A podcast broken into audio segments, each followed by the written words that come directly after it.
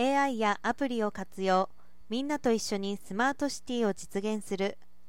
スマートシティの実現には街のデジタル化や市民参加の仕組みが重要です。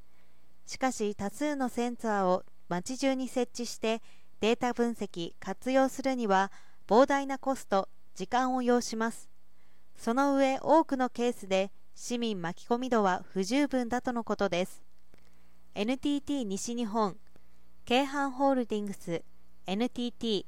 NTT データは昨週に大阪京橋エリアで AI を活用したまちづくりの検討開始を発表しました。以来地域の人たちや企業団体との意見交換を行っていたところへ京橋地区商店街連絡協議会10団体及び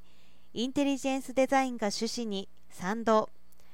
実証の企画検討や AI 解析技術の提供等で協力する新たなパートナーとともに今月23日から3月20日に実証実験を行います。今回1京橋エリアに人が集まりとどまる施策を企画しそれをスマホアプリミンスマを通じて市民参加型コンテンツとして提供します。そして2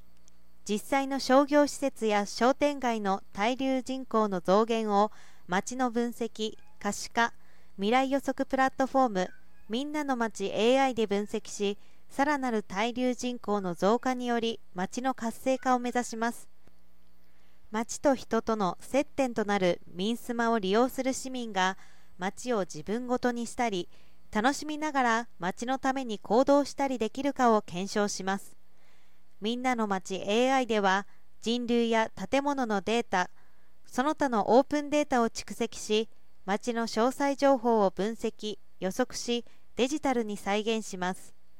同プラットフォームにより細かい流度で人の行動目的予測が可視化されより精緻な売上予測や混雑予測交通シミュレーション等が可能になります。12を組み合わせてスマートシティの実現に必要なデータを人市民のリアルデータから取得より精度の高い予測を行います。